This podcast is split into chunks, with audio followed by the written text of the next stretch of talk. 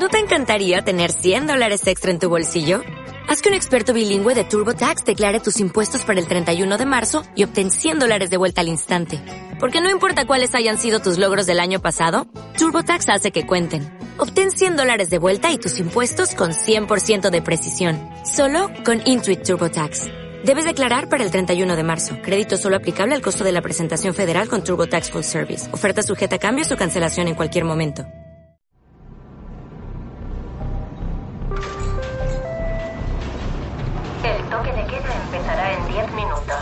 Vayan a sus hogares de inmediato, por favor. Recuerden que es por su propia seguridad. Infringir la prohibición se considera un delito grave. Gracias por su paciencia y su comprensión.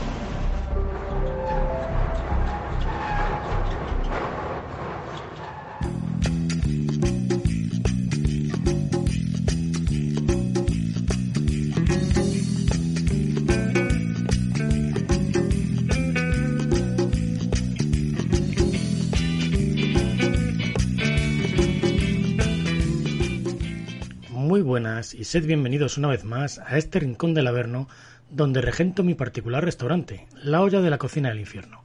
El local donde los que especulan con la escasez de alimentos pasan hambre eternamente y viendo festines. Con todos vosotros y dispuesto a liarla entre recomendaciones y buenas canciones, vuestro cocinero infernal Sato Yasei. Y hoy el lío es gordo, porque se acaba el mundo. ¿Qué? Sí, pecador, se te acabó el tiempo. Y ya es muy tarde para arrepentirte. No te quejes. Mejor hoy entre semana que empezando el fin de, ¿no? Nah. La realidad es que mucho tiempo después que dejes de consumir oxígeno y te vengas con nosotros al infierno, el mundo va a seguir girando. La gente seguirá lo suyo y en cien años serás poco más que un nombre en un archivo informático de los que nadie abre. Pero eso no quiere decir que mientras vives no se pueda acabar todo tu mundo. Todo tu mundo tal y como lo has conocido y tengas que adaptarte por narices a vivir de otra manera o reventar como todos los que no han sabido adaptarse. La rama ha de doblarse con el viento o éste la va a partir en dos. También te lo puedes cargar tú, claro, como los protagonistas de nuestro primer plato, The End of the Fucking War, una historia en que la huida de casa de dos adolescentes, dos adolescentes verdaderamente zumbados, va a ir mucho más allá de la típica excursión rebelde de la edad del pavo. En su vida a ninguna parte van a encontrarse con psicópatas, muertes y mucha y mucha mala leche y turbiedad. La huida de James Alisa va a ser de, de traca. Hablaré del cómic original y de las dos temporadas de la serie de Netflix. Un contundente fish and chip para empezar. No os levantéis de esa mesa inglesa porque nos vamos a meter una pinta de cerveza negra con toque de queda. Curfew una serie de ocho episodios que nos lleva a un Londres mucho más oscuro que el nuestro, que ya es decir. Al caer la noche, toda Inglaterra cae bajo un severísimo toque de queda. Los edificios están blindados, y las personas, uff, si te ven saltártelo, te acribillan sin avisar. Algo así es insoportable para muchos, claro. Y hay una carrera ilegal y nocturna, la Superbike. ¿El premio? Pues el premio es un pasaje a una isla libre de todo este toque de queda. Nos vamos a incrustar de lleno en esa carrera para conocer a los locos y a las locas que se atreverán a jugarse la vida por vivir libres y seguros en sus locos cacharros. Claro, también te puede pasar que tu vida empiece justo cuando se acaba el mundo de muchos otros, y te toque a ti volver a juntar los pedazos para montar otro, o simplemente cerrar la herida para que deje de sangrar. Y esto es lo que le va a pasar a la protagonista de nuestro postre, quien le tema la muerte de Neddy Okorafor. Onyesombu, una chica nacida de la violencia de la guerra y de la violación, está destinada a cambiar todo desde la nada donde nació. Un delicioso plátano en leche de coco a cargo de Nedio Corafor. Como estás oyendo, un espléndido menú por el que ya estás salivando como el perro de Pavlov. No te impacientes. El primer plato está a punto en nuestra cocina. Vamos a ir calentando motores mientras camino en la tierra con los de Clash y su Sula Stay o Sula Go. Debo ir o quedarme. Una pregunta que se está haciendo ahora mismo James y también Alisa, y que está a punto de encontrar respuesta. Empezamos.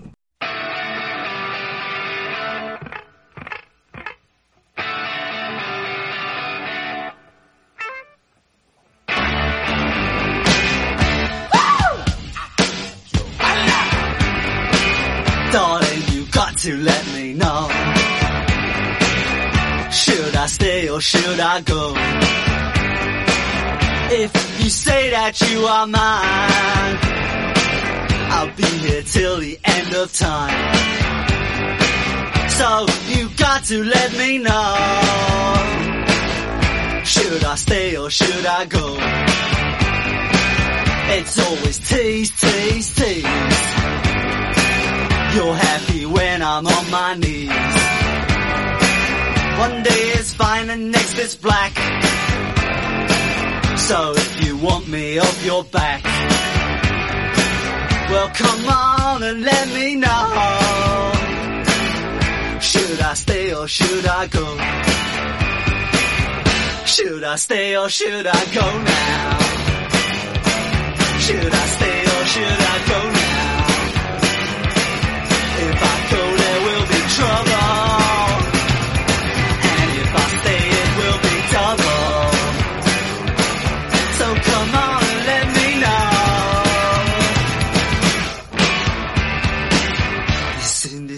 Bugging me.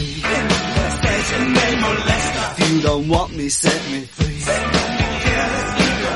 Exactly whom I'm supposed to be. Don't you know which clothes even fit me? Come on and let me know. Should I cool it or should I blow?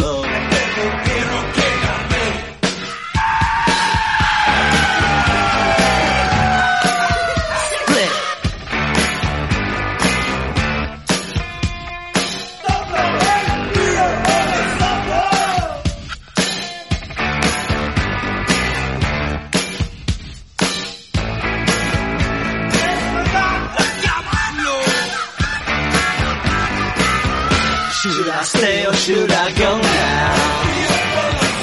Should I stay or should I go now? If I go there will be trouble. And if I stay it will be double. So you gotta let me know. Should I cool it or should I blow? Should I stay or should I go now?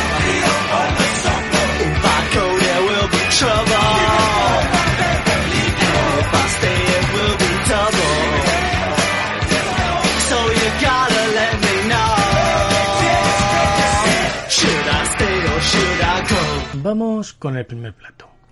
The End of the Fucking World. Es un cómic de Charles Forsman, de 2013 para los Oily Comics. Estos Oily Comics, por lo que he visto ahí en internet, es una revista de cómics muy al estilo del Comic Underground o los fanzines para adultos. Es lo primero que leo de Forsman, aunque con el éxito que ha tenido esta serie de televisión, seguro que no va a ser lo único. En España este cómic lo publica Roca Editorial. Ha tenido adaptación de televisión de dos temporadas, pero tengo que decir que la segunda temporada de la serie de televisión va por libre. Lo vamos a ir viendo. Avisaros de que esto va a ir con un spoiler bastante gordo, porque si no, no habría manera de comentaros la serie bien. ¿De qué va esto? Bueno, pues nos vamos a ir a un pueblo en Estados Unidos de esos donde nunca pasa nada, porque tampoco es que haya mucho más que gente normal que va a lo suyo, aunque como en todo siempre hay alguna excepción a la regla. Las de estas historias tienen nombre propio, James y Elisa. James es un chico con mala suerte. Su madre se suicida delante suyo y tiene muchas dificultades para relacionarse con los demás o simplemente sentir algo. Se siente tan marciano que un día llega a meter la mano en una trituradora para sentir algo. Esto le va a costar varios dedos. Bueno, esto en la serie de televisión lo dulcifican un poco, haciendo que simplemente se la queme. Todo esto hace que James piense que es un psicópata, y como cree que es un psicópata, pues empieza a actuar como uno. Mata animales con un cuchillo que hace que le compre su padre y fantasea con matar a una persona, un zumbado. Y como los zumbados se atraen mutuamente, un día llama la atención en el instituto de otra pieza de coleccionista, Alisa, una chica que vive con su madre y la nueva pareja de su madre, que la traga lo justito. Alisa tiene idealizado a su padre, que se largó de casa hace años. Pronto, Alisa y James van a ser pareja y, hartos del mundo en el que viven, deciden acabar con él yéndose de casa por las bravas. James le pega un puñetazo a su padre y le roba el coche para huir. Pero claro, ¿huir a dónde? Porque por mucho que corras, nunca vas a poder escapar de ti mismo. Y además, el mundo fuera de casa resulta ser de lo más oscuro. En el camino van a encontrarse gente que querrá aprovecharse de ellos. Y un día terminar ocupando una casa. Y allí la cosa se va a poner dramáticamente seria. James termina matando a alguien para proteger a Lisa, y a partir de ahí caen los castillos de arena de la adolescencia de ambos. Sí, niños, ni matar es divertido ni largarse de casa una aventura feliz. Huyen a casa del padre de Alisa, y tras unos días felices, pues resulta que es un ídolo con los pies de barro. Además, toda esta carrera loca no pasa disimuladamente, claro. La policía pronto está detrás de ellos, y no pasa mucho tiempo hasta que los acorrala con mortales consecuencias para James. Bueno, esto sería a grandes rasgos por lo que es el cómic, pero tengo que decir que en él todo es como más sencillo y más miserable. La serie me gusta bastante más. Los ingleses le dan a esto un toque de clase. En 2018, Channel 4 sacó una serie de 8 capítulos de 20 y pico minutos, que te fumas de lo bueno que son, con Jessica Bardem como Alisa y con Alex Gunther como James. Los dos lo bordan. En la serie todo lo que vemos es muy turbio, pero es que es como hipnótico. Desde los dos chavales que son de bofetada continua hasta los policías que las persiguen, la gente que se encuentran con ellos o el padre de Alisa. Aquí es un buscavidas pues ya en el crepúsculo de su vida y más bien una bala perdida que con la llegada de estos dos va a tener una aventura que no va a acabar demasiado bien para él. A diferencia del cómic, que Forsman ha dicho que no va a continuar de ninguna manera, la serie sí que ha tenido continuación. Y es que en ella nos lleva un par de años después de la primera. Aquí James sí ha sobrevivido. Sí, esa es la palabra, porque ha estado bien jodido este par de años en un hospital. Alisa, por su parte, está haciendo rápido progreso para convertirse en lo que más odia, su madre. Además, debido a una maniobra de esta para desplazarse de James, que es quien se ha comido casi íntegramente el marrón de todo lo que pasa en la primera temporada, Alisa se dedica a convertirse en adulta, o sea, a meterse en un curro de mierda que le da un familiar y a buscarse un marido rico, aunque ni siquiera la ponga demasiado. Pero como comensales espabilados que sois, ya sospecharéis que eso no va a durar mucho. Sospecháis bien porque tras la muerte de su padre, James se va a vivir a su coche y más pronto que tarde va a irse a buscar a Lisa, poniendo otra vez patas arriba su vida. Y mientras todo esto pasa, conocemos una nueva zumbada, Bonnie, Naomi Aki, esta que salía en Star Wars, el acceso de Skywalker, que es una ex amante de alguien a quien mataron en la primera temporada. Y este terceto de locos va a dar mucho juego también, porque aunque tiene ya toda la sana intención de meterles un tiro en la cabeza, Bonnie termina metida en el coche de James junto a ellos en otro loco viaje que sabemos que va a acabar mal antes de que arranquen. Ya sea por ellos o porque llegue el final del puto mundo. Parece que no va a haber tercera temporada de momento. Esta es una serie ideal para todos los que no tenéis tiempo para series, porque los 20 minutejos que duran pues caben hasta en un viaje al curro. Muy recomendable. End of the fucking world. Bueno, pues antes de ponernos en carretera para una carrera salvaje sin tregua, Vamos a ir con Ray Charles y su hit de Road Jack, ya que los protagonistas de nuestro segundo plato también van a coger la carretera y manta para no volver jamás. No os mováis que yo sí que lo haré.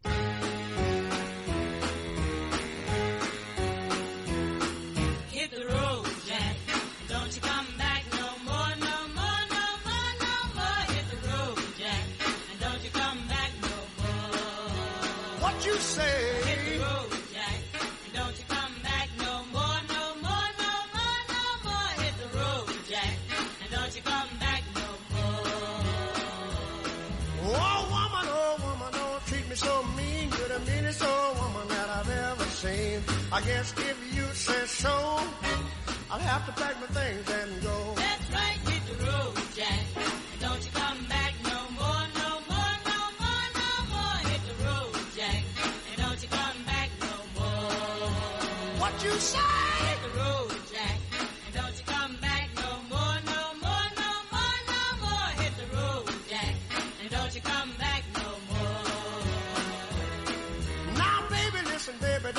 Treat me this away, cause I'll be back on my feet someday. Don't care if you do, cause it's understood. You ain't got no money, you just ain't no good. Well, I guess if you say so, I'll have to pack my things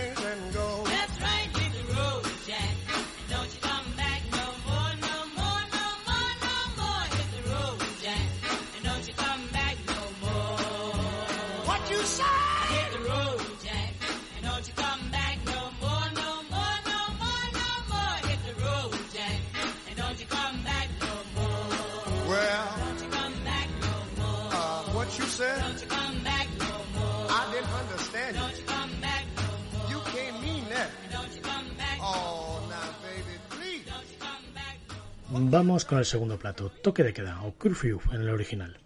Es una serie de ocho capítulos de Sky. De esta plataforma he visto poquito, pero cosas muy buenas, como las italianas, que son estupendas, por ejemplo Gomorra o El Milagro. A ver si un día reúno todas y monto una olla al dente. Que Italia lo he tocado muy poco aquí en la olla y tiene cosas buenísimas. Bueno, volviendo a lo de hoy. Toque de Queda es una producción británica de la mano de Matthew Reed, un tío que nos ha traído también la fabulosa Peaky Blinders. Y entre los directores de los capítulos hay gente que han estado en cosas como Doctor Who o Black Mirror, palabras mayores. Y del casting, pues hay que destacar que hay caras conocidas como Sin que era el patriarca de los Stark en Juego de Tronos. Aquí es un delincuente paranoico de traca. También podemos encontrar a Billy Zane, que salía en Titanic, como el conductor del loquísimo equipo fantástico, Joker Jones. Y también está Phoebe Fox, Kay, una conductora de ambulancia. Y luego pues destacar también a Ike Bennett, que hace de hijo de los Donahue. Bueno, en realidad todos los Donahue lo hacen perfecto. Bueno, ¿de qué va esto? Pues nos vamos a ir a Londres. En cuanto nos acercamos vemos que algo malo pasa en la ciudad. Se despierta entre anuncios del final de un toque de queda. Al principio no nos dicen debido a qué es, pero sí que vemos que es sumamente estricto. Si te cogen saltándotelo no lo vas a contar. Te van a acribillar a tiros sin aviso previo, claro. Esto de ir confinado la mitad de tu vida es algo que agobia y agobia mucho. Sin embargo, como no, hay gente rica que ha podido escapar a esa situación. Un millonario, dueño de una isla sin toque de queda, ofrece a la gente la oportunidad de irse a vivir a ella. ¿Cómo? Ah, amigo. No es nada fácil. Organizan una carrera ilegal, la Superbike, que recorre de punta a punta Inglaterra. Con esta situación, el jugarte la vida a participar. Sí que vamos a ver las razones de algunos de los participantes. Tenemos, por ejemplo, a Kay, una conductora de ambulancias. Esta va a terminar formando equipo con su hermana Ruby y su ex, Michael. Esto es loquísimo, porque estos tres, que tienen una tensión entre ellos que se puede cortar con un cuchillo, tienen mucho más que ver con el origen del toque de queda de lo que puede parecer. Te van a ir contando esa historia pues a contagotas y a base de flashback. Luego estarían los Donahue, una familia negra compuesta por un padre muy previsor, una madre que lo va a dar todo y que tienen dos hijos. Uno, Ike, que es demasiado listo y que por meter las narices donde no le llaman en ordenadores ajenos, va a provocar que la familia entera se eche a la carretera. Luego también tiene una hija liada con un blanco que es un martillazo en la cabeza cada vez que habla. El padre va a montar un plan perfecto para ganar la carrera y escapar de toda esta pesadilla todos juntos. Lo tiene todo planeado menos la necedad de sus hijos, que le van a obligar a salir a la calle de noche y que lo va a pagar con la vida. Porque de noche rondan por ahí la razón del toque de queda, los MOX, gente afectada por una extraña enfermedad que se han convertido en depredadores nocturnos y caníbales. Una especie de zombies, porque si te muerden te lo pegan. Van a una velocidad tremenda y como te cojan estás muerto. Luego tenemos también a un delincuente muy veterano, un tío que ya ha metido en todo lo chungo de Londres desde antes de esta plaga, y que también es un paranoico con el que simplemente intercambiar un saludo te puede costar una paliza o algo peor. Este se va a meter en la carrera porque su chica está embarazada y quiere algo mejor para su hijo. También hay una madre y una hija adoptada que son dos mujeres tan buenas con el volante como con las armas, aunque estas van a terminar por apoyar al resto de esta loca carrera cuando siempre que haya problemas. Y voy a cerrar la ronda de protagonista con mis favoritos, el equipo fantástico.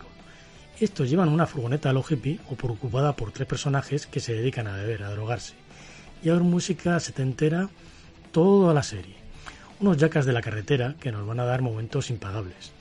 Están compuestos por Joker Jones al volante, que siempre va con su sombrero vaquero y que además es ex psiquiatra, el capitano y un tercero que tiene tendencia a disfrazarse de pollo y a correr por ahí. Los tres, curiosamente, tenían trabajo de los más lógicos antes de toda esta locura de los mocks y el toque de queda. Bueno, toda esta gente, contra todo sentido común, tienen que recorrer Gran Bretaña de sur a norte en una distancia de más de mil kilómetros. Todo de noche y con la policía pegada a sus ruedas constantemente. Solo los que ganen van a poder olvidarse para siempre del toque de queda. A mí me ha molado mucho. Tiene ese toque macarra de los comí de la 2000 Es como si hubieran puesto al irlandés Garcenis a guionizar los altos locos. Bueno, antes de irme al África futurista de ¿Quién le tema la muerte? Voy a hacer un alto en el camino con una de las canciones preferidas de Joker Jones y su equipo fantástico. De hecho, protagonizan una escena haciendo la coreografía que es la vépera. Son los Blue Loaders y su Everybody Needs Somebody.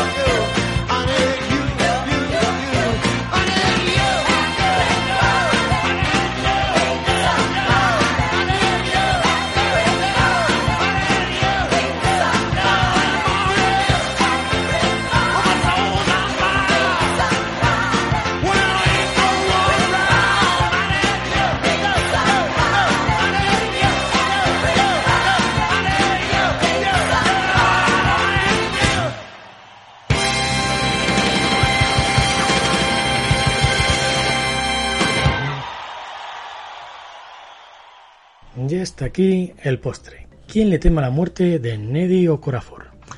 A Neddy ya la he tenido por aquí un par de veces en la olla. Esta escritora estadounidense de fuertes raíces nigerianas es mi referencia en todo esto del afrofuturismo. A la mía y la de más gente. Porque al parecer acaban de confirmar que le van a adaptar en series su Vinti, una saga de tres libros de la que ya os he hablado, a falta de terminar el último, Mascarada Nocturna, que es más juvenil y que la va a adaptar Hulu. Y este Quien tema la muerte, que nos la va a traer ni más ni menos que la HBO. El que avisa no es especulador inmobiliario. Si esa serie está a la mitad de bien que este libro, no os la perdéis. Bueno, yendo al libro. Aquí en España, Quien le tema la muerte nos lo ha traído Crononauta. ¿De qué va esto? Bueno, pues nos vamos a ir a África, en una de esas regiones que viven junto al desierto y en la que vive gente con tradiciones y con problemas tan ancestrales como ellos mismos. Así que esta historia podría pasar hoy o podría pasar de dentro de 20 o 40 años. En esta región habitan dos etnias, los Nurus, que son gente con la tez más clara, y los Oqueques, que son gente con la piel más oscura. Las dos etnias comparten, aparte de región, religión, y en su gran libro culpan a los Oqueques de haber cometido algún gran pecado, debido al cual los Oqueques tienen que ser ahora y siempre esclavos de los Nurus.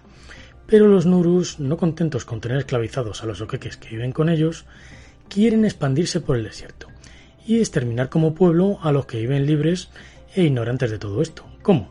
Bueno, pues como desgraciadamente pasa en nuestro mundo real, haciendo incursiones armadas en las que no dudan usar las violaciones como arma de guerra.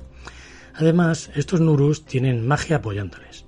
Y así es como va a empezar nuestra historia. Una de estas violadas además tiene que huir de su aldea porque una vez que las violan, su propia gente las repudia. Para colmo de males, esta mujer está embarazada de su asaltante, y los hijos de estas cosas también son odiados. Es algo que no pueden ocultar porque, al ser mestizo entre las dos razas, su hijo es distinto a Urus, es algo más claro. Lo llaman hijos de la violencia. Y estos son repudiados porque piensan de que a ser creados en un acto violento, tarde o temprano ellos también van a ser violentos.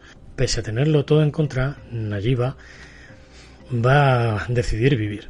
Va a huir al desierto que conoce como la palma de su mano y allí va a tener una hija a la que va a llamar Onjesombu, que significa quien tema la muerte. Tras criarla como puede en el desierto, cuando la niña tiene 6 años de edad, van a ir a una ciudad y en ella Onjesombu va a demostrar que es tan especial como su nombre, porque va a tener que enfrentarse tanto a los problemas que ya le vienen de serie, simplemente por existir, como por ejemplo la ablación de clítoris, el racismo por ser más clara, como otros cada vez más misteriosos. Y es que muy pronto Onjesombu va a comprender que hay magia dentro de ella, un potencial que podría convertirla en una poderosa hechicera con la facultad de cambiar el estado de las cosas. El problema, otro más, es que el mago del pueblo no enseña nunca a las mujeres. Otro es que según va cumpliendo años comprende que ese don, ese legado, no es de su madre, sino del violador de su padre. Un Uru con grandes poderes que es muy consciente del peligro que supone su mera existencia y que la tiene vigilada con un terrorífico ojo rojo. Todo esto no la va a echar para atrás y cuando llega a la adolescencia, acompañada por sus amigas y un aprendiz del mago, va a embarcarse en un viaje por el desierto para eliminar a la amenaza de que a Pueblo le pase lo mismo que al de su madre, y que nadie más tenga que preguntarse nunca quién teme a la muerte. De Nedia Corafor. Para mí, este libro es lo mejor que he leído de ella, a falta de terminar 20. Y hablando de terminar, con esto vamos a ir acabando por hoy. Hoy voy a inaugurar mi fe de ratas porque en la anterior olla dije que el nuevo libro de Bruno Puelles, Corvus Corax, era de Apache Libros, cuando en realidad lo edita Waybox. Aclarado esto, nos vamos a ir con Ramjack y su canción Blackberry. Como siempre, deciros que si os ha gustado esto, me dejéis algún comentario en iVoox, en Facebook o en Twitter, donde estoy como la olla de la cocina del infierno. Nos vamos. No sin recordaros que a otros locos, sopa de fideos y cebolla, todo sabe mejor en la olla. A parir panteras.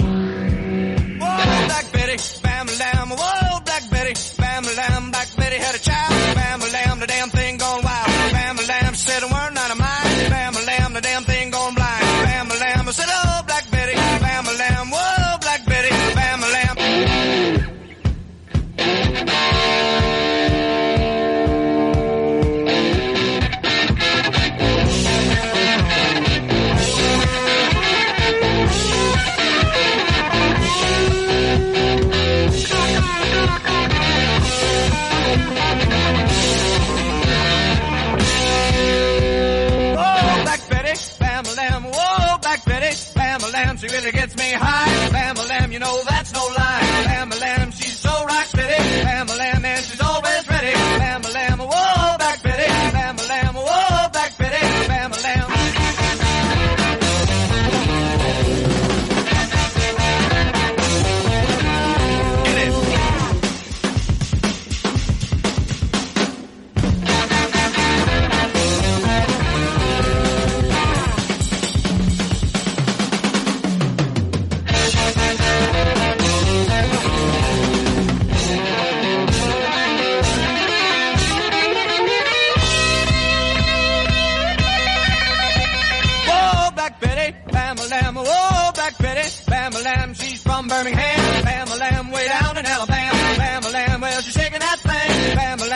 makes me sing. Bam a Black Betty. Bam a Black Betty.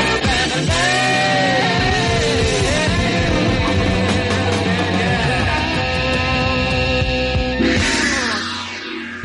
Aquí estoy, porque he venido? porque he venido? Aquí estoy. Si no le gusta mi canto, ¿cómo he venido? Me voy, nos vamos, Fernandito. Pero volveremos.